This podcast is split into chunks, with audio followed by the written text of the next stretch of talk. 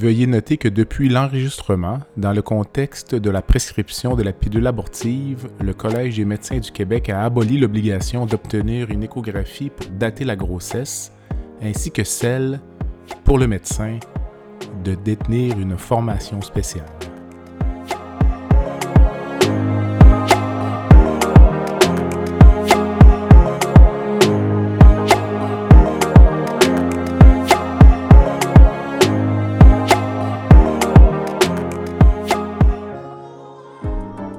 Bienvenue à La Santé au-delà des mots, un rendez-vous avec des gens passionnés du réseau de la santé.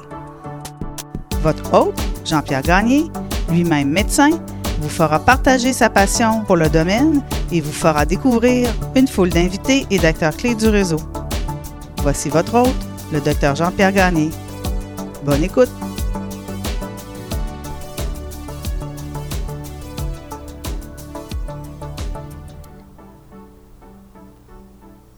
Bienvenue à cet épisode du balado La santé au-delà des mots. Il y a quelques semaines, la Cour suprême des États-Unis annulait l'arrêt Roe contre Wade qui garantissait l'accès à l'avortement pour les femmes américaines. Cette décision de la Cour suprême a un impact euh, majeur au sud de la frontière.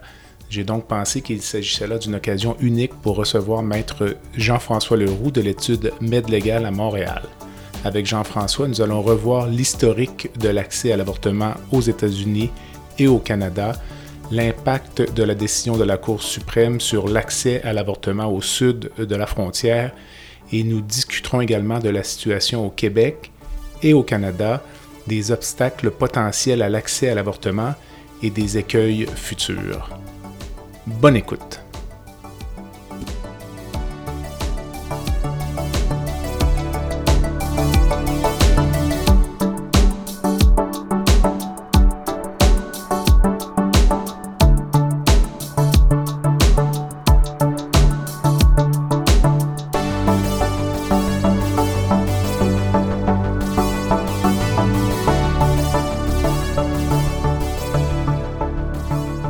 Bonsoir.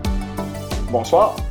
Merci euh, de prendre un moment pour discuter avec moi de l'avortement et de l'accès à l'avortement.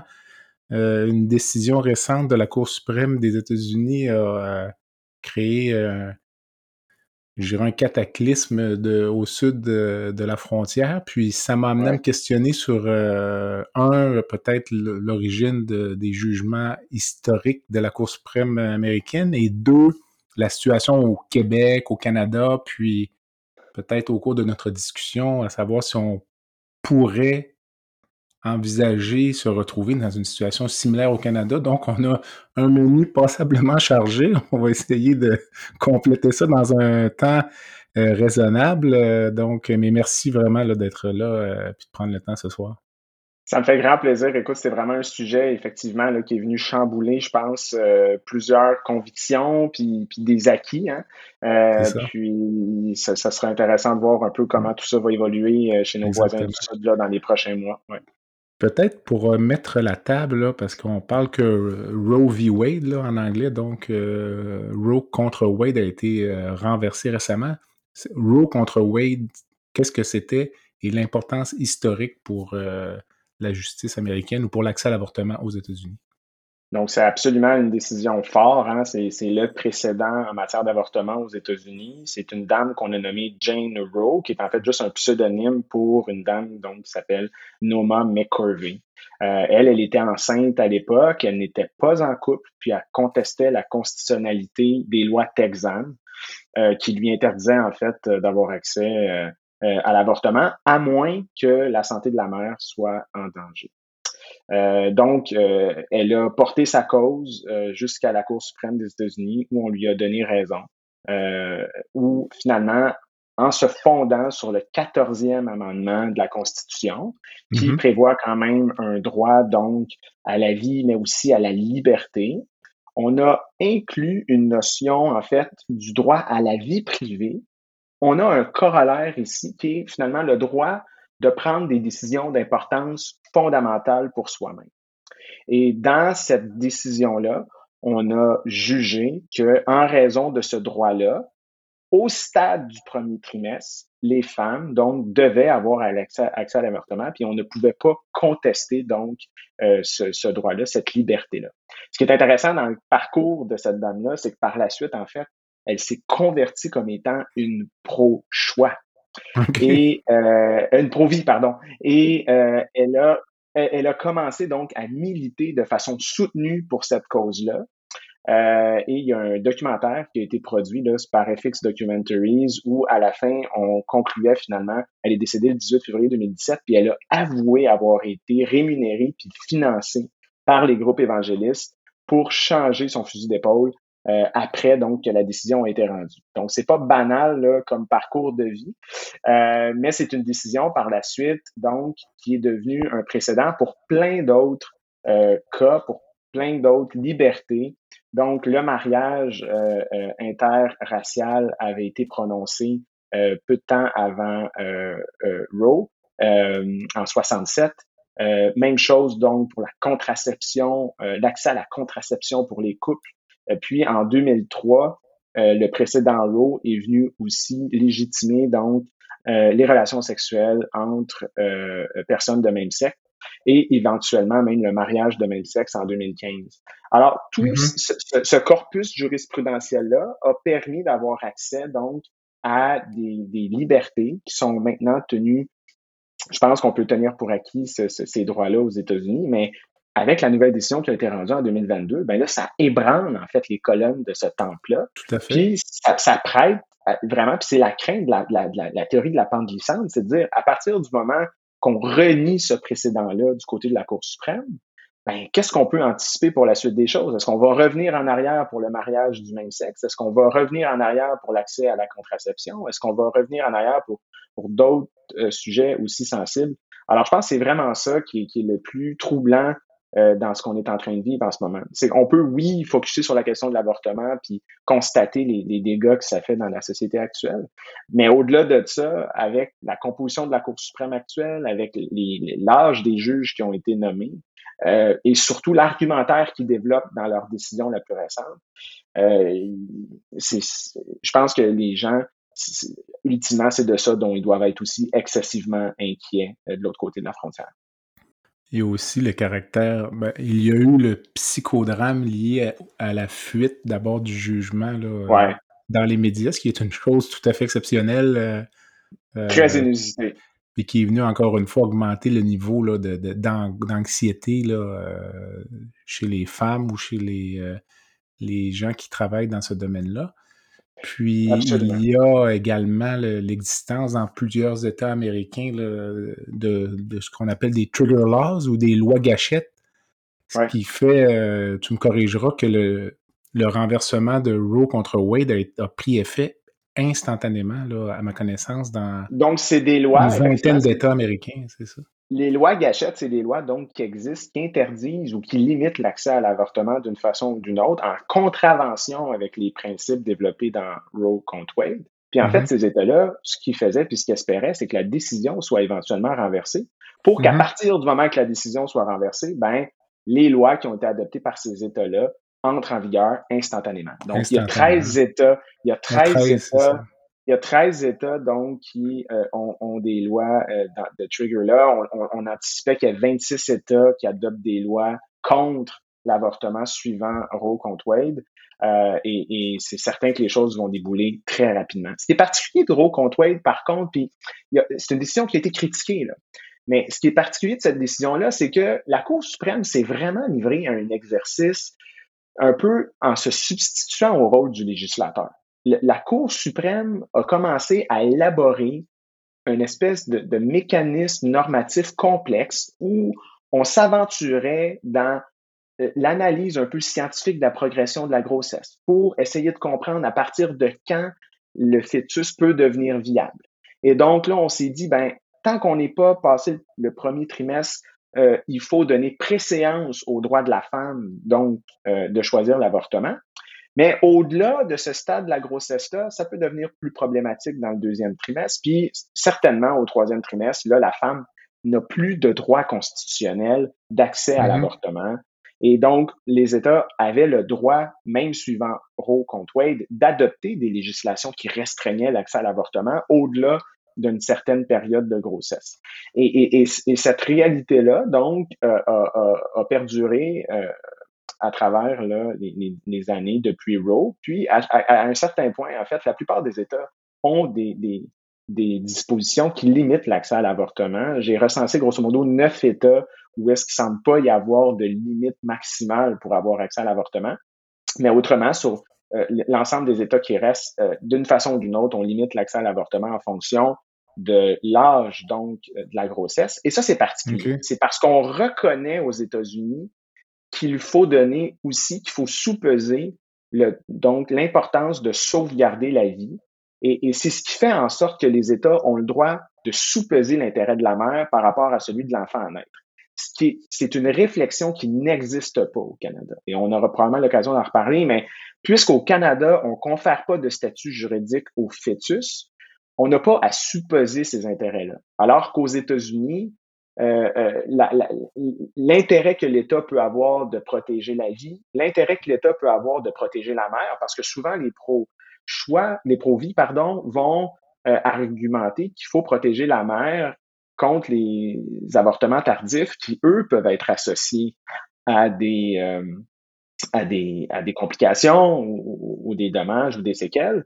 Et, et pour cette raison-là, euh, euh, l'État peut aussi être légitimé d'intervenir puis de légiférer pour limiter l'avortement, ce qui est un peu on peut, un petit peu, un peu particulier, mais le résultat honnête, c'est qu'on empêche les femmes d'avoir accès à l'avortement après un certain temps.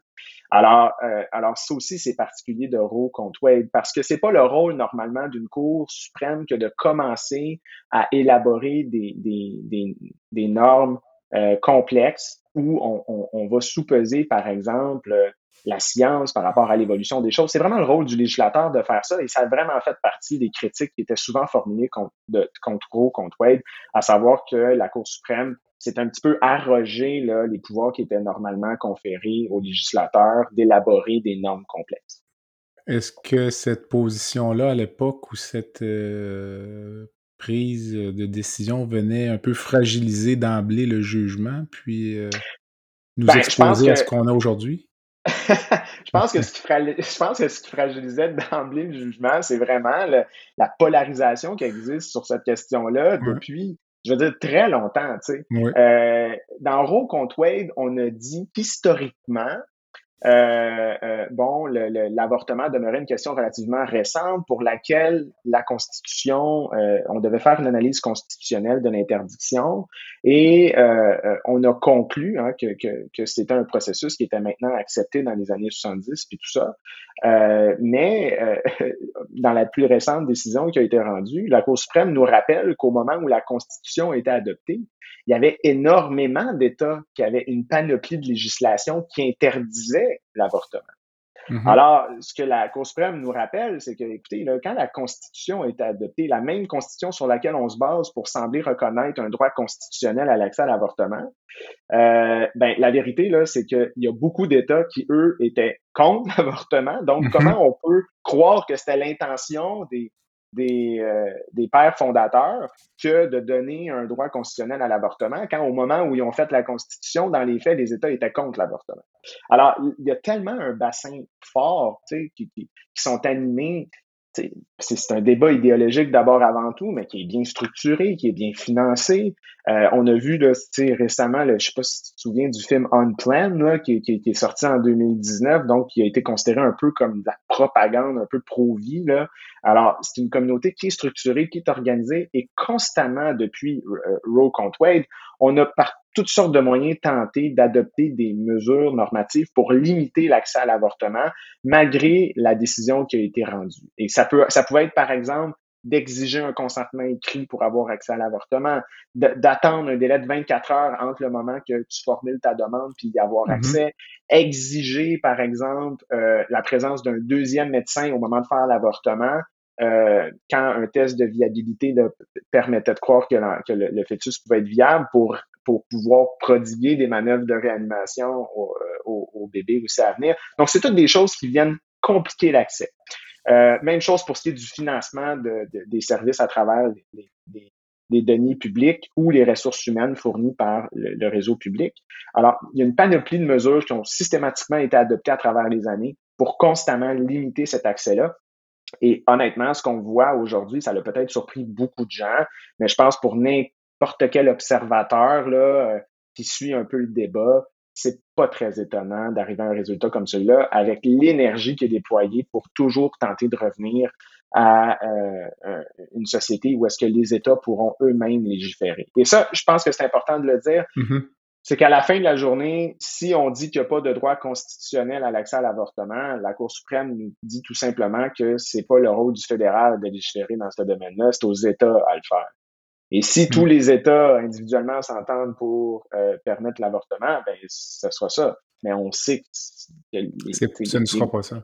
Ce sera pas ça. Puis les gouvernements euh, des différents États, c'est très, c'est très, assez très connu, c'est très su. Je veux dire, les couleurs mm. sont annoncées. Puis euh, les 26 États qu'on anticipe qui vont interdire l'avortement sur leur territoire complètement, là, puis sans exception, là, c'est pas, il n'y a pas d'exception pour des viols, il n'y a pas d'exception pour l'inceste, il n'y a pas, c'est, je veux dire, c'était épouvantable. C'est épouvantable. Hmm. Tu parlais de polarisation, puis euh, un exemple qui illustre bien ça, c'est durant la campagne électorale de 2016, une électrice républicaine qui euh, justifiait son choix politique sur la simple aptitude d'un éventuel président républicain à nommer sur la Cour suprême un juge pro-vie. C'était son seul point euh, de réflexion. Sa motivation. Euh, je présume qu'on a peut-être la même chose au Canada aussi à certains égards, mais pour l'instant, c'est encore plus silencieux, disons. Euh ben, les nominations aux États-Unis sont, c'est connu, comme étant. sont très, politiques, C'est très politique, c'est partisan on peut, tu sais, évidemment, je, suis un détracteur, évidemment, de, Trump et tout ça, tu sais, mais on peut pas lui reprocher de ne pas avoir livré la marchandise face à ses électeurs. Là. Euh, il s'était engagé à nommer des gens qui allaient prendre cette position-là. Il l'a fait. Donc, son élection est arrivée tout simplement dans un timing extraordinaire pour la cause. Hein. Je veux dire, quand on parle d'un alignement de planète pour arriver à un résultat comme celui-là, -là, c'est que les juges qui sont nommés pour plusieurs, plusieurs années. Ben là, c'est pendant son mandat à lui qu'il y en a trois, euh, sauf euh, qui a pu nommer lui-même comme étant des gens euh, excessivement à droite, puis d'arriver à, à, changer la balance puis l'équilibre de la Cour. Et là, on se retrouve avec six juges donc qui sont clairement issus de l'aile républicaine conservateur à droite, contre trois juges euh, plutôt progressistes. Alors, avec le précédent qu'eux-mêmes font, puis qui génèrent avec leur cause de juin 2022, c'est pour ça que je pense qu'il faut être inquiet pour les autres causes davantage progressistes, puis les, les nouveaux gains qui ont été faits par la société américaine en matière de droits civiques dans les dernières années. En parlant de politisation des nominations à la Cour suprême, paradoxalement, Ruth Bader Ginsburg est en partie responsable de la situation dans laquelle on se trouve, puisque elle aurait eu le loisir de démissionner sous Obama, ce qui aurait permis la nomination d'un ou d'une juge euh, progressiste. Puis pour des raisons euh, qui demeurent imprécises, elle a choisi de continuer en sachant pertinemment qu'elle décéderait sous un éventuel président républicain. C'est quand même paradoxal. Donc, euh, oui, alors que, son une juge d'une telle envergure, un peu soit, je dirais pas responsable, mais est quand même contribuer au débalancement, au débalancement de, puis c'est un excellent point que tu lèves. Puis je me souviens très bien moi-même de, de m'être questionné puis de dire Mon Dieu Seigneur, tu sais, comment se fait-il qu'on en arrive là par rapport, sans faire, évidemment, sans tomber dans l'agisme, mais c'est juste le moment donné, c'est la nature puis les statistiques qui te rattrapent. Là. Fait que quand tu arrives à un certain âge, tu sais, d'arriver à un résultat comme ça là, on serait, on, serait probablement quand même arrivé avec une cour avec une composition de 5 contre 4, ce qui aurait été suffisant. 5 contre 4, tu as déjà une petite chance parfois d'en. C'est ça, d'en convaincre un. c'est ça, exactement. Exactement. Puis heureusement, pour ce qui concerne notre système, parce que je tiens quand même à, en parler, parce que je trouve que en ce moment, une des crises à laquelle on fait face, c'est une crise de confiance envers nos institutions. C'est excessivement fragilisé par l'ensemble du débat public de ce qui se passe bon, depuis les dernières années, puis de ce qui se passe aux États-Unis. Puis c'est super important pour moi quand même d'insister sur le fait que le système au Canada est complètement différent par rapport au processus de nomination. Et comme citoyen, on peut faire confiance en, notre système judiciaire. Il y a eu une réforme qui a été adoptée en 2016 pour changer le processus de nomination des juges à la Cour suprême. Maintenant, il y a un comité qui est constitué de huit personnes qui sont indépendants, qui sont nommés de, de différentes organisations et qui vont proposer au premier ministre trois à cinq candidatures. Euh, qui peuvent remplacer un juge à la Cour suprême. Et c'est comme ça maintenant que le processus se fait aussi au Canada. C'était déjà bien différent euh, avant 2016 qu'aux États-Unis, mais là, je voudrais qu'on gagne encore plus en confiance, je pense, par rapport au processus de nomination, qui fait en sorte que ce serait excessivement étonnant d'arriver à un résultat comme celui-là, voire impossible, même dans, plusieurs années d'ici. Non, mais écoute, euh, ça me paraît complètement différent. Je regarde la Cour suprême américaine, on suit cela comme si c'était de la politique. Ouais, c'est ça qui n'est pas normal. Ça, ça chaque processus la même, nomination. Ben non, mais ça a la même couverture médiatique. Ben oui. Que, que la, politique américaine. Puis quand le candidat se fait roaster, puis après ça, les, les scandales qui sont divulgués, ben dans, les, squelettes, les squelettes dans les placards de chaque ben candidat avec, avec notre Brett Kavanaugh, là, qui, qui était complètement là, sorti de ses gonds là, face aux, accusations très graves puis très sérieuses auxquelles il faisait face. Là, Mais euh, ouais, alors c'est plus un, oui, c'est un, j'oserais dire peut-être un cirque plus que d'autres choses. Euh, dans les décisions. Si on revenait donc à la jurisprudence américaine, euh, une autre euh, jurisprudence très importante en 92, c'était Planned Parenthood contre Casey. Si tu me parlais un peu de cette décision. Donc, Casey, c'est une décision, effectivement, où encore une fois, la, la, la la loi là, qui entoure euh, les limitations là, de l'avortement euh, sont contestées. Alors, c'est une clinique euh, qui va aller à l'encontre donc d'une loi au, en, en, en, Pennsylvanie où on exige un délai entre le moment que la personne formule une demande pour avoir un avortement puis le moment où on va l'exercer.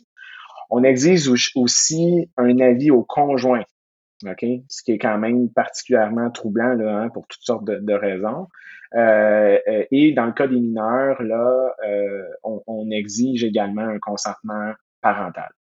Et cette loi-là, donc, va être jugée comme étant non constitutionnelle parce que on va estimer que l'ensemble des mécanismes qu'on met en place au stade, par exemple, au premier mois de la grossesse, même si c'est pas une interdiction complète d'avoir accès à l'avortement, ce sont des mécanismes pour bloquer l'accès à un point tel que ça peut correspondre à un déni d'accès dans certaines circonstances. C'est pourquoi la Cour suprême va donc invalider ces dispositions-là, réaffirmer les principes qui ont été adoptés dans euh, Roe contre Wade en se basant cette fois-ci sur le principe de ce qu'on appelle le stare decisis, donc l'obligation d'une cour de respecter une décision qu'elle a déjà rendue, donc la notion du précédent. Et euh, à ce moment-là, on va réaffirmer là, euh, trois principes importants, donc le droit de la femme de subir un avortement euh, avant la viabilité du fœtus sans interférence indue de la part d'un État est un droit constitutionnel. Soit l'État peut avoir un intérêt à, à, quand même protéger la vie de la femme puis celui de l'enfant, mais euh, malgré tout, l'État peut pas restreindre le droit, donc, avant la période de viabilité. L'État pourra toutefois restreindre l'accès après la période de viabilité. Suite à cette décision-là, on, on évince un peu la notion là, du fameux premier trimestre formel et mm-hmm. on va plutôt se diriger vers des tests de viabilité. Alors, il y a plusieurs États là, dans la foulée de cette décision-là euh, qui exige pour avoir accès à l'avortement un test de viabilité qui va faire en sorte que euh, ce n'est que s'il y a une démonstration que le fœtus peut pas être viable que euh, l'avortement pourrait être fait. Autrement, il y a plusieurs États, donc même avant la nouvelle décision, qui permettaient pas d'avoir accès à l'avortement suivant un tel test. Et euh, ça, ça a été quand même, à ma connaissance, pour avoir écouté l'entrevue ce matin, euh, un échec important pour le mouvement euh, pro-vie. Mais leur combat s'est perpétué jusqu'à... C'est poursuivi. C'est poursuivi jusqu'en 2022. On a parlé tout à l'heure de la fuite, mais le jugement est donc sorti là, il y a à peine 10 à 14 jours, à ma connaissance. Donc, c'était Dobbs contre Jackson's Women's Health Organization. Qu'est-ce que ce jugement vient nous euh, dire sur la position de la Cour suprême et sur euh, l'opinion de la Cour suprême de 2022 par rapport au jugement de Roe contre Wade? Oui. Donc, toujours hein, comprendre dans, c'est quoi la question à laquelle la Cour suprême doit répondre. alors, je, te suggère de revoir la loi là, qui était euh, attaquée. Alors, essentiellement, la loi nous dit, c'est une loi du Mississippi qui nous dit que sauf lors d'une urgence médicale ou en présence d'anomalies fétales sévères, une personne ne peut pas faire un avortement si l'âge gestationnel est plus élevé de 15 semaines. Donc, c'est ça la loi qui a été adoptée par l'État. Et alors, c'est pas une loi qui interdit complètement l'accès à l'avortement. C'est une loi qui permet un accès, mais qui est limité à celui donc que, que, que, j'évoque. Et à ce moment-là, on a fait un débat constitutionnel pour savoir si l'État avait le droit d'adopter une telle loi qui, à l'évidence, va à l'encontre des précédents qu'on a nommés.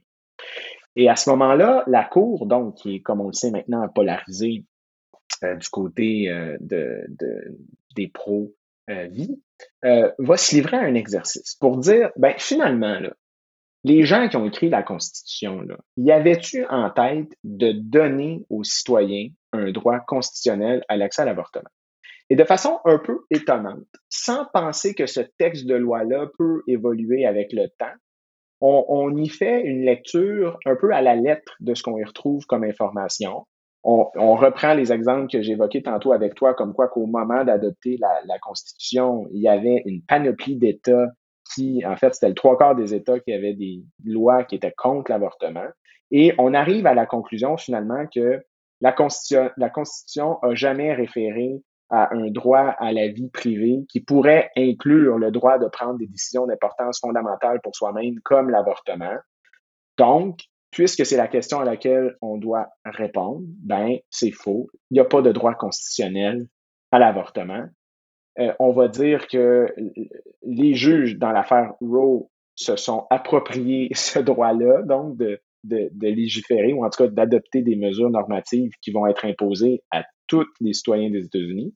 Et on arrive plutôt à la conclusion maintenant que ça, c'était pas possible et que c'est aux États à décider eux-mêmes comment, dans leur État, ils vont sous-peser les intérêts contradictoires qu'on a évoqués. Donc, l'intérêt de protéger la mère euh, dans le cas d'avortement tardif, l'intérêt de protéger la vie dans le cas d'une grossesse qui peut être viable, ou non, parce que là, ce critère-là euh, euh, disparaît, par rapport à celui de la femme de prendre des décisions pour elle-même. Alors, c'est vraiment une, une, conclusion qui va complètement écarter le précédent. Et là, la question qu'on peut se poser, c'est, oui, mais comment ça se fait qu'ils n'ont pas eux-mêmes respecter la décision qui émane de leur cours qui a été rendue à l'époque. Mm-hmm. Eux, ils vont nous dire, ils vont nous dire tout simplement que c'est une décision qui était erronée. Donc, ils vont nous énumérer les critères qui vont leur permettre d'intervenir puis de pas respecter le précédent en disant, entre autres, que c'est une décision qui a été, qui était erronée. Puis ils vont identifier dans leur décision, selon eux, un certain nombre d'erreurs que la Cour a faites à l'époque. Mais notre Cour suprême peut faire la même chose aussi, de prendre une décision qui va à l'envers d'une décision prise antérieurement, comme dans l'aide médicale à mourir, par exemple. Euh, Absolument. Et, par rapport à. Et, c'est ce qui est souhaitable. Et c'est ce qui est mm. souhaitable. Parce que au moment où notre Constitution a été rédigée, il n'y a pas personne qui avait en tête les progrès les différents progrès que notre société pourrait avoir à, toutes sortes de niveaux. Là. Donc, que ce soit mmh. les progrès de la science ou ces choses-là. Donc, alors, c'est un excellent exemple que tu soulèves, parce que sous Rodriguez, en 93, on nous dit non, l'aide médicale à mourir, c'est pas permis. Puis en 2015, dans Carter, on arrive à une décision différente. Et mmh. euh, au Canada, pour que la Cour suprême aille à l'encontre d'un précédent qui émane de, de, de, sa cour, il y a deux questions qu'elle va devoir se poser. Donc, est-ce que la question qui se pose, elle est nouvelle. Et est-ce qu'il y a une modification de la situation ou de la preuve qui change radicalement la donne? Et dans le cas de l'aide médicale à mourir, à l'époque, la majorité avait conclu qu'on pouvait pas, en fait, euh, euh, avoir accès à l'aide médicale à mourir avec des sauvegardes qui sont suffisantes pour éviter les dérives. Puis dans Carter, au contraire, on a administré une preuve volumineuse pour arriver à la conclusion que c'était possible donc d'évaluer l'aptitude à consentir, que c'était possible d'arriver à, fournir ce soin-là dans un contexte sécuritaire alors qu'il n'y avait pas de preuve de dérive. Alors, ça, c'est crucial qu'un tribunal puisse euh, parfois rendre des décisions qui sont opposées à, celles qu'il a pu rendre dans le passé pour permettre à notre société d'évoluer, de cheminer, de grandir, de respirer. Et, ça, c'est sain. Euh, ce qui est particulier, par contre, dans l'affaire euh, aux États-Unis, dans Roe contre Wade, puis la décision la plus récente, c'est que euh, pour les dissidents, hein, parce que c'est souvent la dissidence qui est plus importante puis qui est plus intéressante à lire que, la majorité.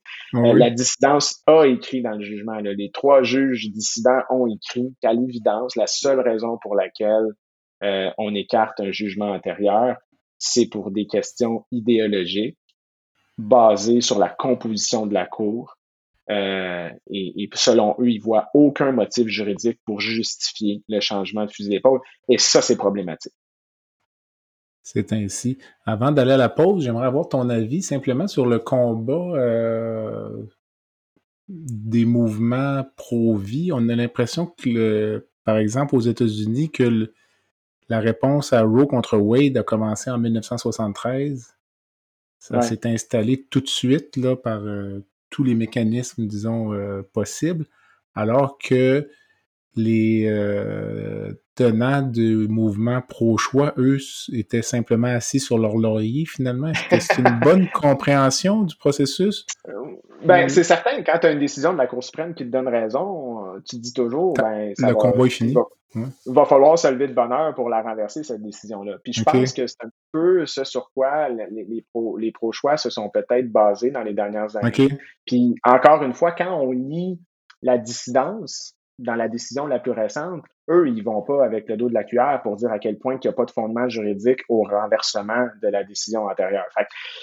alors, après ça, bon, jusqu'à quel point que ces gens-là auraient pu militer davantage ou essayer d'argumenter le dossier différemment pour arriver à un résultat différent, à partir du moment où est-ce que tu as des gens qui sont euh, animés d'abord et avant tout par des idéologies qui sont peut-être un petit peu euh, euh, à l'écart de ce que les règles de droit peuvent nous dire dans, dans ce qui semble s'être passé de ce côté-là, ben c'est sûr que c'est peut-être un combat qui est un petit peu perdu d'avance dans, le contexte actuel. Mais, je pense que euh, je suis convaincu que ce groupe-là va se remobiliser pour continuer d'attaquer d'une façon ou d'une autre euh, les, mécanismes euh, des gens en place. Et là, l'importance, c'est d'élire des gouvernements étatiques qui vont avoir des approches davantage pro-choix pour, pour, pour, les, pour, pour ce camp-là. Si ce camp-là veut mm-hmm. faire progresser leur cause avec la décision qui a été rendue, ben c'est peut-être plus de faire un débat au niveau fédéral, mais c'est peut-être pour le moment, là, en tout cas à, court terme, de faire un débat au niveau étatique pour essayer. On le sait, hein, il y a des États qui étaient traditionnellement euh, euh, rouges qui sont devenus mauves. Là. Euh, donc, je pense qu'il y a des États où ça va peut-être changer aussi à ce niveau-là.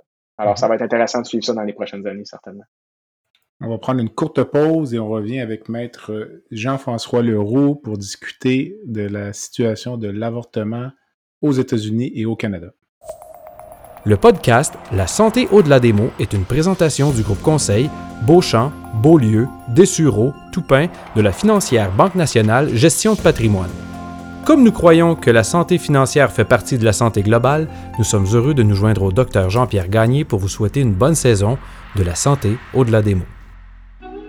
Tu veux lancer ton propre podcast, mais tu ne sais pas comment t'y prendre? Pas de problème. Mouton Marketing peut t'accompagner de la conception au lancement. Envoie ton idée de podcast à bonjour à commercial gomouton.com. Bonjour à commercial g o. L'univers du podcast t'attend.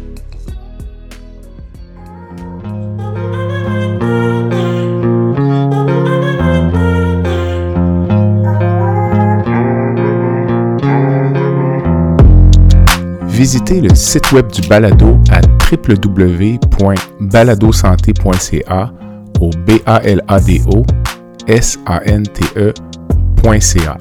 Visitez également notre page Facebook, envoyez-moi des commentaires, des suggestions d'invités et abonnez-vous au balado sur la plateforme de votre choix.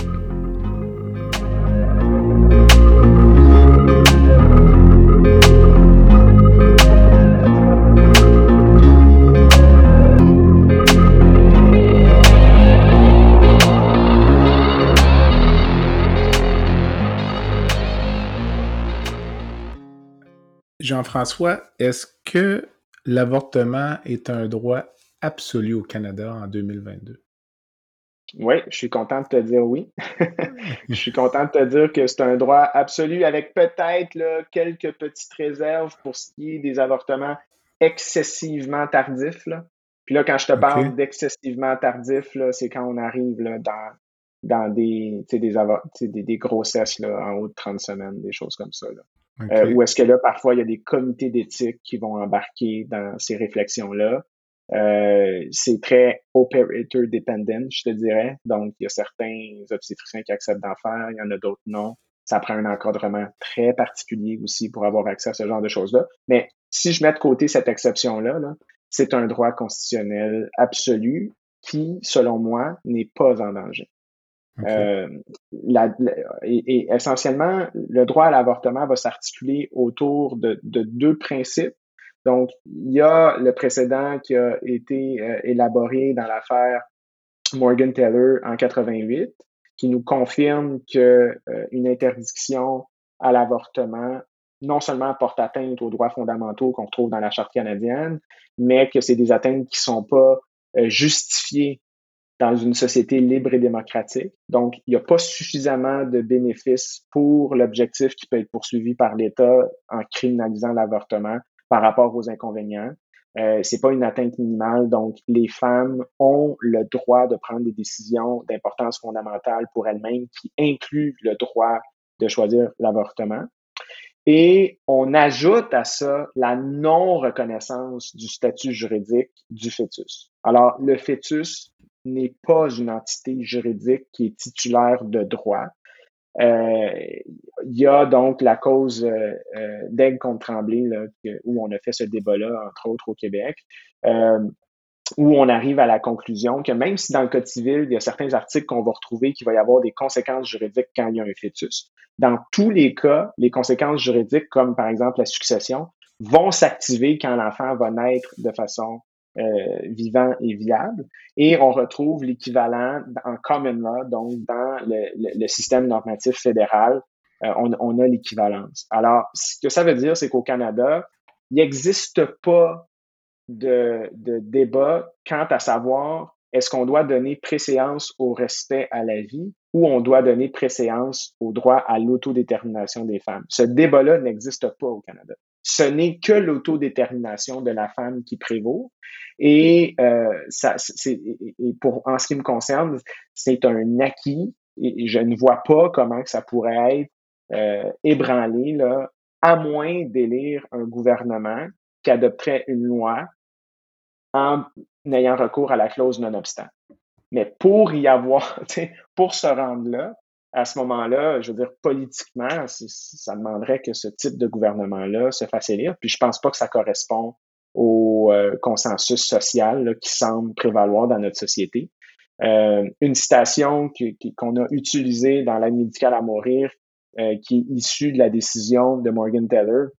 On citait le philosophe anglais John Stuart Mill qui disait à l'époque, chacun est le véritable gardien de sa propre santé, tant physique que mentale et spirituelle l'humanité a plus à gagner à laisser chacun vivre comme cela lui semble bon qu'à forcer chacun à vivre comme cela semble bon aux autres. Mm-hmm. Et ça, je te dirais que c'est vraiment un principe qui continue euh, de, de, nous habiter au Canada et je vois pas vraiment le jour où ce principe-là va être renversé. Maintenant, est-ce que la situation, elle est parfaite? Non, elle n'est pas parfaite. Il reste encore des problèmes sérieux d'accès à l'avortement. Puis écoute, ton podcast, non seulement il est excessivement d'actualité pour, ce qui est, de la question de la décision qui a été rendue euh, aux États-Unis, euh, mais récemment, le Collège des médecins a dû aussi sortir publiquement pour rassurer un peu la population quant à l'accès euh, à la pilule avortive qui était plutôt compliqué, qui nécessitait pour certains médecins d'avoir accès à de la formation, Ensuite, de une échographie était requise pour dispenser le service. On était la province où c'était le plus difficile d'avoir accès à ce service-là. À cause de la pandémie, on a changé un peu les, façons de faire. Le collège nous dit maintenant qu'il souhaite pérenniser cette façon de faire-là, donc c'est une bonne nouvelle. Mais euh, bon, avant la COVID, euh, c'était pas ça la réalité. De la même façon, au Nouveau-Brunswick, le financement de l'accès aux services d'avortement est, compromis à plusieurs égards parce que euh, il n'y a pas de financement public à ce niveau-là, malgré le fait qu'on a la loi canadienne sur la santé qui, mm-hmm. euh, euh, qui s'applique. Alors, il reste encore des combats à mener ici. mais écoute, je pense qu'on est quand même dans, dans, un, dans, dans, une société, dans un environnement qui est beaucoup plus favorable, beaucoup plus respectueux. parce qu'on le sait qu'à la fin de la journée, les gens qui sont victimes de ces iniquités-là, c'est les gens qui sont défavorisés c'est les gens qui ont qui, pas accès facilement. Les gens en région, par exemple, ça peut être plus compliqué aussi pour avoir accès. Alors, il faut essayer d'enlever le plus possible les embûches euh, euh, pour être le plus équitable. Ce que j'ai cru comprendre de la précision apportée par le collège, c'est un peu de dire, ben écoutez, l'exigence qu'on par rapport au fait de subir ou de pas de subir, mais de obtenir une formation pour prescrire la pilule abortive, ben en fait, ça s'applique à toute nouvelle forme de traitement. Donc, tout médecin qui doit euh, débuter une nouvelle pratique doit obtenir une formation. La compréhension que j'en ai pour avoir lu la clarification du collège, c'est de dire, ben en fait, ce n'est pas différent pour la pilule abortive que ça peut l'être pour d'autres euh, type de nouvelles pratiques en disant, ben, écoutez, les gynécologues obstétriciens d'emblée sont formés, les médecins qui font du planning d'emblée sont formés, mais un médecin qui ne fait aucune forme de planning devrait subir une formation ou passer une formation euh, ce qui est absolument C'est un peu la mise à jour, disons, c'est ça. J'ose croire que c'est le cas, puis que les médecins ont, ont, quand même des obligations déontologiques de toute façon, mm-hmm. d'avoir une formation adéquate par rapport aux soins qu'ils dispensent, puis de toujours dispenser des soins qui sont conformes aux normes. Donc, alors ça, pour moi, effectivement, tu as raison, ça va de soi. Euh, maintenant, la question d'exiger euh, l'échographie. Est-ce que c'était pour confirmer, donc, est-ce que, est-ce qu'il y a des considérations administratives pour confirmer la grossesse, pour s'assurer, par exemple, que le médicament peut être effectivement payé par la RMQ ou je ne sais trop. Mais à la fin de la journée, il faut quand même retenir que chaque petite chose qu'on ajoute pour exiger d'avoir accès, ben, ça peut parfois, dans certaines circonstances, compliquer l'accès, retarder l'accès. Euh, au, Canada, on avait fait à un moment donné une analyse parce qu'il existait un, système euh, où on permettait l'avortement avant Morgan Teller sous certaines conditions. C'était des comités à l'hôpital qui devaient approuver les avortements, toujours dans les premiers stades de la grossesse. Puis l'étude qui avait été menée à l'époque, à la fin euh, euh, des années 70, sauf erreur, on concluait là, que l'ensemble des mesures qu'on mettait retardait l'accès de huit semaines Mm-hmm. à l'avortement. Alors, c'est sûr que c'est ce qui prévalait à l'époque, mais c'est pour dire que chaque mesure qu'on peut ajouter, ça peut dans les faits générer des délais qui, en soi, peuvent avoir des conséquences. Alors, mm-hmm. je pense que c'est un petit peu euh, ce vers quoi on doit tendre, c'est vers un système qui est le plus euh, accessible possible, avec le moins de contraintes possible, pour s'assurer que les femmes puissent y avoir accès le plus rapidement possible en temps utile pour éviter les effets délétères qui peuvent être associés. Les effets délétères, j'entends physiques et psychologiques, associés aussi à la suite de la grossesse. Tu parlais de chaque petite mesure qui peut restreindre l'accès. L'exemple que j'avais en tête, encore une fois, par rapport à la pilule abortive, c'est euh, peut-être l'adolescente de 15-16 ans qui est enceinte, qui se présente dans un, sans rendez-vous le samedi matin à 10 h, puis qui tombe sur un médecin qui n'a pas la formation, qui dit ben moi, je, ne prescris pas cette pilule-là. la jeune fille, elle a une fenêtre de 4 heures pour avoir la pilule avant de retourner à la maison où ses parents sont. C'est majeur. Ça peut devenir. Ça semble un, détail, mais ça peut être une catastrophe. C'est très concret. Pour, pour la, jeune fille concernée. Là.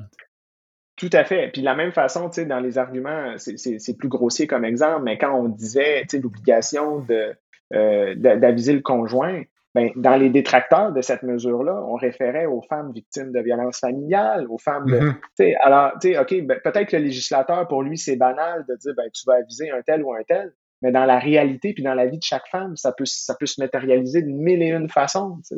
Mm-hmm. Alors, donc, c'est ça qu'il faut essayer, je pense, de d'évincer un peu de notre système, ou du moins de tendre vers un idéal où euh, tout va rondement, puis c'est une reconnaissance réelle de ce droit-là. Parce que tu peux avoir une reconnaissance théorique, puis après ça, tu rajoutes tellement d'embûches que finalement, mm-hmm. les gens n'y ont pas accès.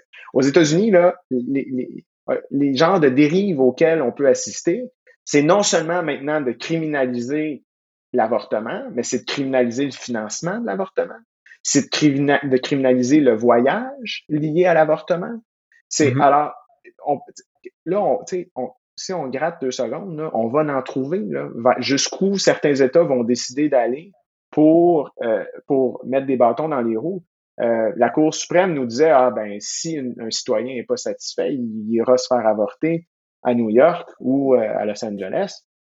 Non, peut-être ça va devenir d'aller à Toronto, ça va peut-être devenir d'aller à Montréal, ça va, tu sais, puis peut-être que ces voyages-là vont être criminalisés en plus du financement. Donc, alors, je, ça va-tu devenir une chasse aux sorcières? Donc, c'était déjà installé. Hein? Je te souviens, là, il y a des États qui disaient, ben, si vous voyez ou, vous entendez quelqu'un, tu sais, on, revient ah un, système là, tu qui, qui, est quasiment euh, soviétique. ouais.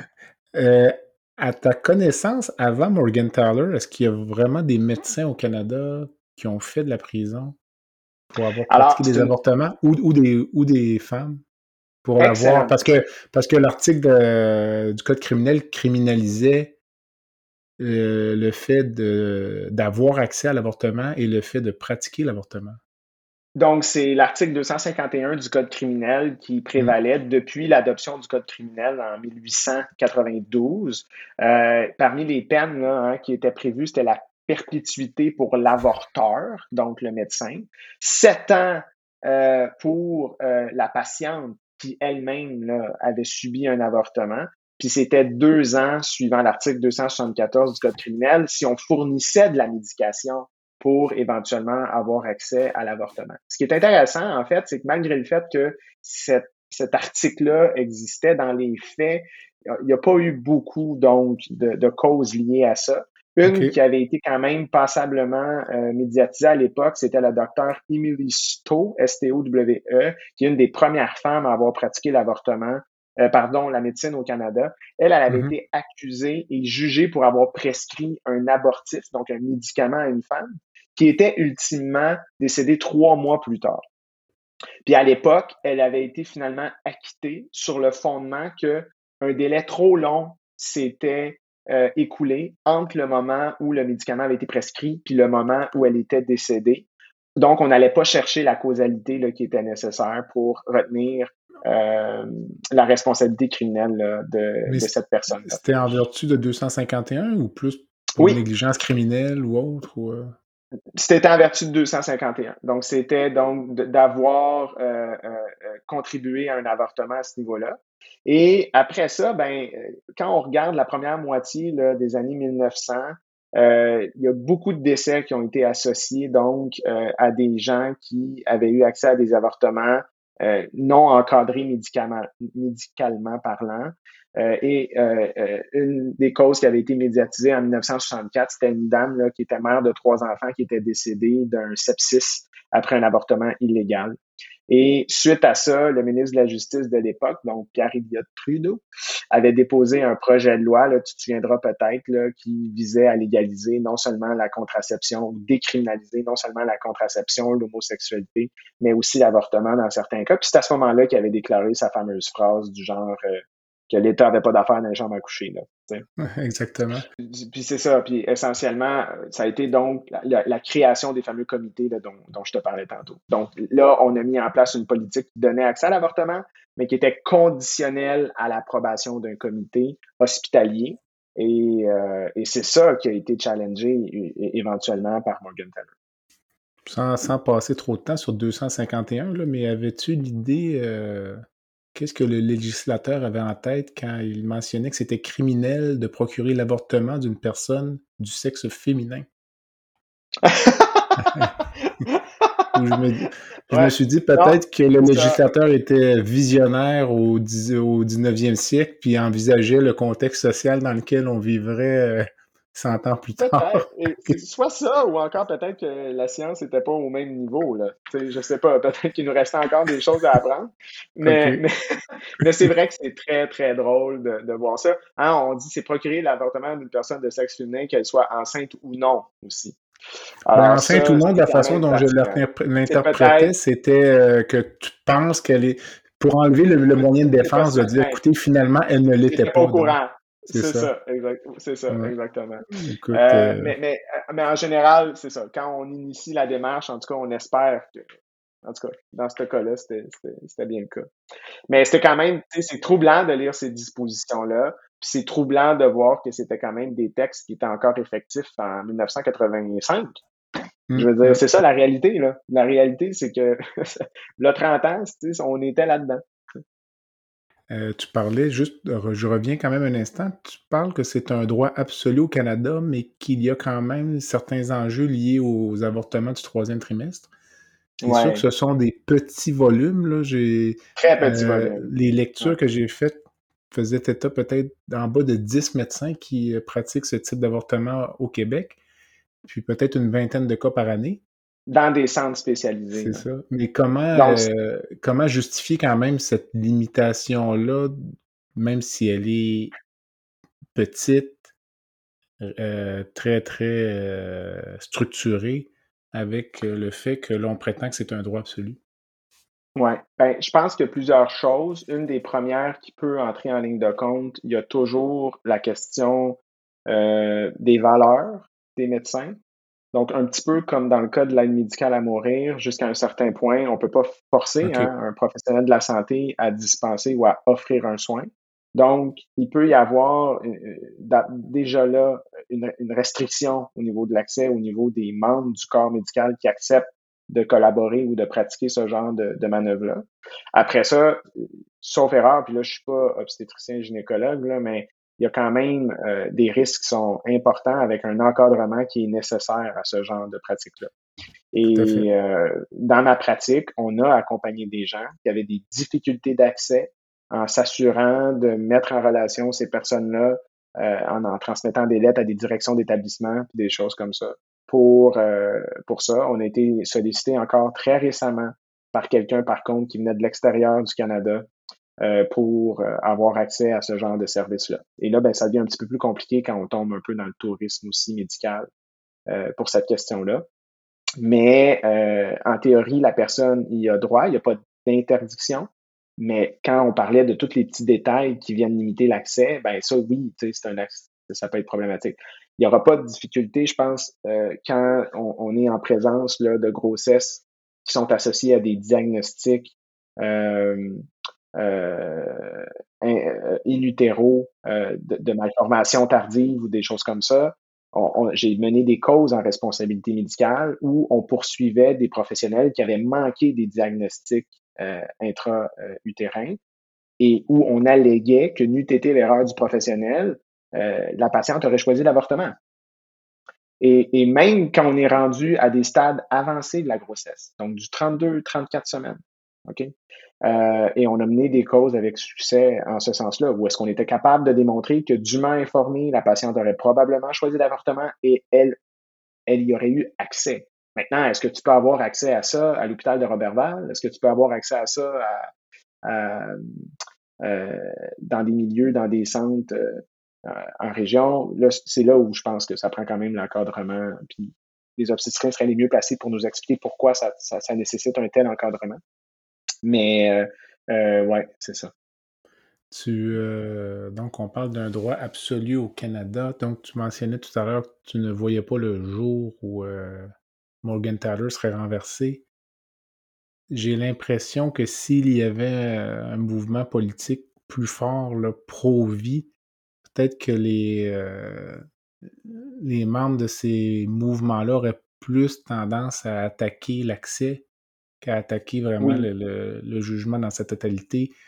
Il y aurait, on parlait de la pilule abortive tout à l'heure. Euh, je pourrais imaginer toutes sortes de situations où euh, les gens seraient tentés de modifier la législation. Par exemple, Jean-François, l'article 14 du Code civil sur le consentement euh, des soins pour les mineurs de 14 ans et plus euh, précise que si le mineur doit rester dans un établissement de santé pendant plus de 12 heures, on doit aviser le titulaire de l'autorité parentale, n'est-ce pas? C'est exact, absolument. Oui, absolument. Donc, euh, on pourrait imaginer quelqu'un qui veut un peu restreindre l'accès à l'avortement pour cette catégorie euh, de patients-là, qui est une catégorie très fragile. Mais peut-être qu'on pourrait tenter, ne serait-ce que plutôt de 12 heures, baisser à 6 heures, baisser à 4 heures. Ça pourrait être une petite modification qui a l'air anodine, mais qui probablement viendrait changer c'est un excellent point que tu soulèves, puis honnêtement, quelqu'un de mal intentionné avec un petit peu d'imagination pourrait certainement arriver à trouver des modifications législatives à apporter pour restreindre l'accès. C'est d'ailleurs exactement ce qui se produit aux États-Unis.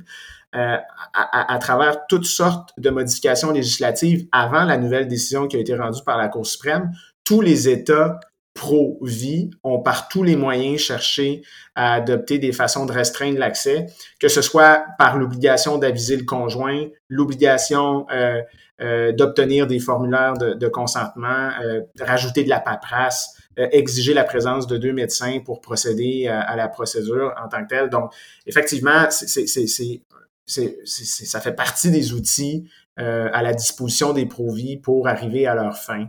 Euh, très clairement. Maintenant, le Code civil a quand même été adopté. Euh, euh, bon, ça fait déjà quand même plusieurs années que c'est ces règles-là qu'on connaît pour justifier un changement législatif, puis surtout éventuellement une contestation judiciaire de la constitutionnalité de ces différentes dispositions-là, parce que le Code civil pourrait faire l'objet d'une attaque constitutionnelle. il faudra que ça résiste à l'analyse en ce qui a mmh. trait à l'objectif qui est poursuivi par l'État d'imposer ces mesures-là. Euh, et euh, euh, à l'atteinte qui est justifiée ou non aux différents droits fondamentaux dans une société libre et démocratique. On s'en sort pas. Le test de la charte mm-hmm. va continuer de s'appliquer dans ces changements législatifs-là que certaines personnes pourraient vouloir adopter. Ou là, je te proposais peut-être une modification de la législation qui pourrait être proposée, proposée ou soumise, mais si on va par exemple à 17 du Code civil, si on faisait simplement l'argumentaire selon lequel euh, l'avortement n'est pas un soin requis par l'état de santé du mineur, on vient aussi peut-être potentiellement ouvrir euh, une porte. Toi, évidemment, toi, tu as foi en notre système et tu considères tu considères le changement impossible, mais en fond, la discussion tout à fait fictive qu'on a ici, c'est de dire par quel mécanisme mentaux certains individus pourraient tenter de restreindre l'accès, puis ça pourrait en être un, parce que quelqu'un pourrait proposer l'argumentaire que l'avortement n'est pas un soin requis par l'état du mineur. Oui, puis d'ailleurs, le Code civil, il faut comprendre que le Code civil, ça demande des dispositions qui sont euh, rédigées dans des termes larges et on confie à l'interprétation des tribunaux ces concepts-là. Alors, le législateur, pour reprendre ton exemple de l'article 17, n'a pas défini en quoi un soin est requis ou non par l'état de santé de la personne. C'est plutôt la jurisprudence qui l'a défini. On pourrait toujours, un plaideur, puis c'est ça la job des plaideurs, c'est de tester devant les tribunaux différentes hypothèses. Euh, et il pourrait y avoir une tendance jurisprudentielle de reconnaître l'avortement comme n'étant pas un soin requis euh, par l'état de santé d'une personne. Euh, bon, euh, j'ai l'impression, hein, la santé, c'est pas juste la santé physique, ça peut être aussi la santé certainement psychologique. Et, et, et, donc, dans le contexte de l'avortement, je demeure convaincu aujourd'hui que c'est un soin qui est requis par l'état de santé d'une personne, si ce n'est que, que, sa santé aussi euh, physique et ou psychologique. Euh, mais oui, on pourrait le plaider, ou du moins même modifier le texte de loi pour préciser que l'avortement n'est pas un soin qui est requis par mm-hmm. l'état de santé de la personne. Et là, ben, il faudrait euh, soumettre cet argumentaire-là à l'analyse du tribunal. Si jamais c'était un soin qui n'était pas requis par l'état de santé de la personne, à ce moment-là, ce qu'on nous dit dans cette disposition-là, c'est que ce serait euh, le consentement de l'autorité parentale qui serait requis. Donc, ça impliquerait mm-hmm. d'obtenir le consentement des parents. Euh, euh, dans la mesure où le soin est associé là, à, des effets graves potentiels, ce qui peut être le cas, je pense. Mais alors là, on viendrait ajouter une couche supplémentaire, donc même pour les, euh, les, les, les, mineurs de 14 ans et plus, alors le consentement parental serait requis, ce qui peut être un désastre pour les jeunes filles qui sont dans ces situations. Complètement. Complètement. Alors, pour rassurer les auditeurs, là, on n'en est pas là, mais. oui, vraiment pas. Le but de la discussion était de prouver à quel point peut-être des petites modifications peuvent avoir euh, à certains égards des effets pervers. Tu as tout à fait raison, puis on n'a pas besoin de chercher loin. Hein. Récemment, les tribunaux étaient intervenus pour, tu te souviendras, empêcher les manifestations près des cliniques d'avortement. C'est quelque chose mm-hmm. qui se faisait encore relativement récemment. Puis eux plaidaient le droit donc à, la, le droit à la liberté d'expression. Puis là, les tribunaux ont dit non, non, c'est pas vrai. Votre droit à la liberté d'expression ne va pas jusqu'à pouvoir venir manifester devant les cliniques d'avortement parce que ça porte atteinte à, ces gens-là. Alors, c'est une communauté qui demeure organisée. C'est des gens maintenant qui seront galvanisés par ce qui vient de se passer aux États-Unis. Euh, alors, c'est, oui, on peut s'attendre à ce qu'il y ait une recrudescence d'un mouvement, qu'il y ait une recrudescence de l'idéologie. Ça va peut-être, il va peut-être y avoir des ramifications dans certaines régions du Canada pour, pour certains députés. Mais tu sais, d'arriver à mettre au pouvoir un parti où ce serait ultimement euh, un, un, programme électoral d'avant-plan, en tout cas, je, peut-être je suis naïf, mais disons que pour l'instant, à court terme, ça me semble étonnant. Où on sera dans 15 ans, dans 10 ans, 15 ans, 20 ans, il faudra revoir. Mais, euh, mais je pense qu'on demeure une société qui est beaucoup plus progressiste que ce qu'on peut voir, euh, entre autres, aux États-Unis. J'avais, euh, peut-être pour avoir tes commentaires, retrouvé certaines stratégies employées dans le passé par les, euh, les défenseurs du mouvement euh, pro-choix, par exemple, du, mouvement pro-vie, pardon, par exemple, restreindre les avortements basés sur le sexe ou porter une double accusation d'homicide lorsqu'il y a donc homicide d'une femme enceinte, ce qui, lorsqu'on le prend là de façon isolée, peut sembler une bonne chose, mais qui serait porteur d'une foule de conséquences. Ah ouais, c'est une, une, fausse bonne idée. Ça, ça fait partie des fausses bonnes idées. Ouais. Parce qu'en faisant ça, en, faisant ça, ce que tu es en train de dire, c'est que tu reconnais au fœtus une personnalité qu'il n'y a pas. Alors, donc, ça, c'est ça, ça, faut pas tomber là-dedans. Euh, L'autre exemple que tu évoques, euh, euh, écoute, c'est on, comprend que de leur côté, ils peuvent faire preuve de créativité puis de mettre en place une foule de mesures pour tenter de, restreindre l'accès, mais euh, je demeure convaincu que l'état actuel de la loi puis de la jurisprudence donne les garanties qui sont suffisantes aux citoyennes pour pouvoir dormir en paix euh, à court terme.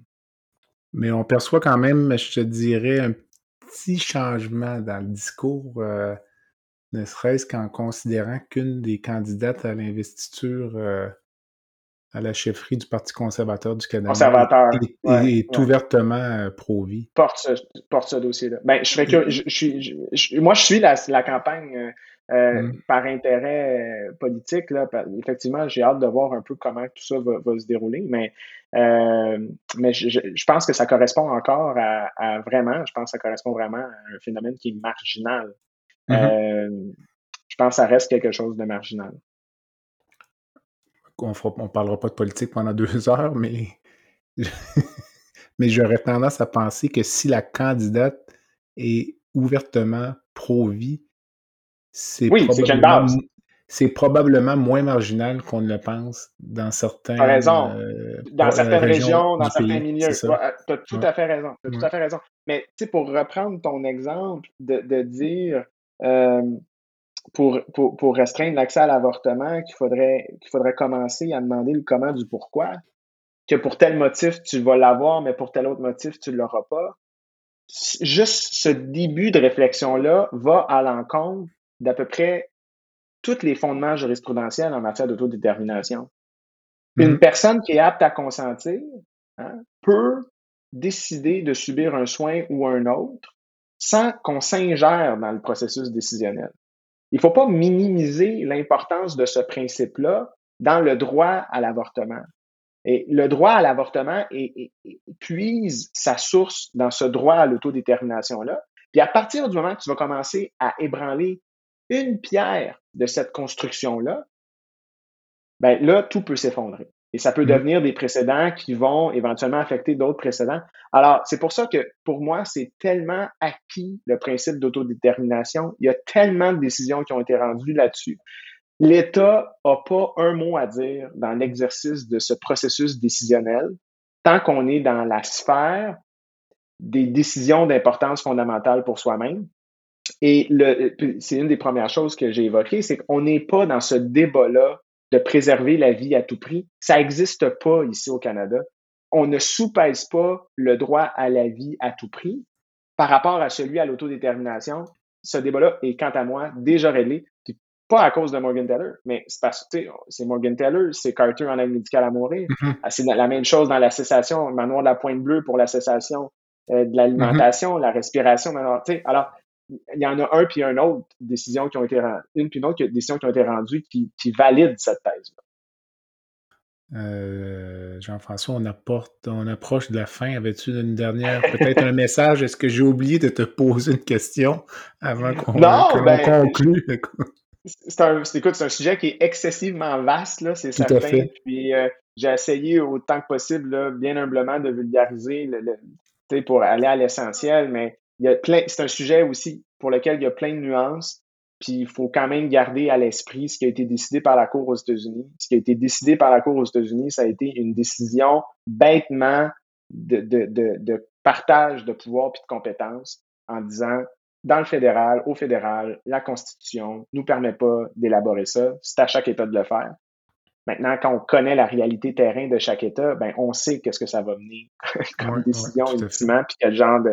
Alors moi, ça va être fascinant de suivre cette question-là dans les prochains mois. Tu m'avais dit qu'en 2020, tu m'aurais dit il y a un an qu'en 2023, on va, on va suivre avec intérêt euh, le progrès de l'avortement aux États-Unis, je t'aurais probablement pas cru, hmm. euh, en, pensant qu'effectivement, il allait peut-être pas se passer grand-chose sur ce front-là. Euh, mais là, écoute, vraiment, tout est possible. Puis j'ai hâte de voir comment les deux camps vont continuer de s'affronter devant les tribunaux, puis quel genre de décision ça va, ça va, ça va mener. Parce que la seule certitude, c'est que la plus récente décision qui a été rendue en matière d'avortement, c'est pas la dernière. Écoute, Jean-François, ça a été super agréable, donc euh, je te remercie. On avait, on avait un autre sujet à l'agenda, donc euh, sur lequel on reviendra peut-être à l'automne, si le cœur t'en dit. Donc, euh, peut-être revoir la législation canadienne, provinciale en santé, les grands textes de loi. Mais je, t'offre quelques mois de répit en congé de moi. Ça va faire plaisir. Merci, merci énormément. Merci. Au plaisir à vous. Merci. À bientôt. À bientôt.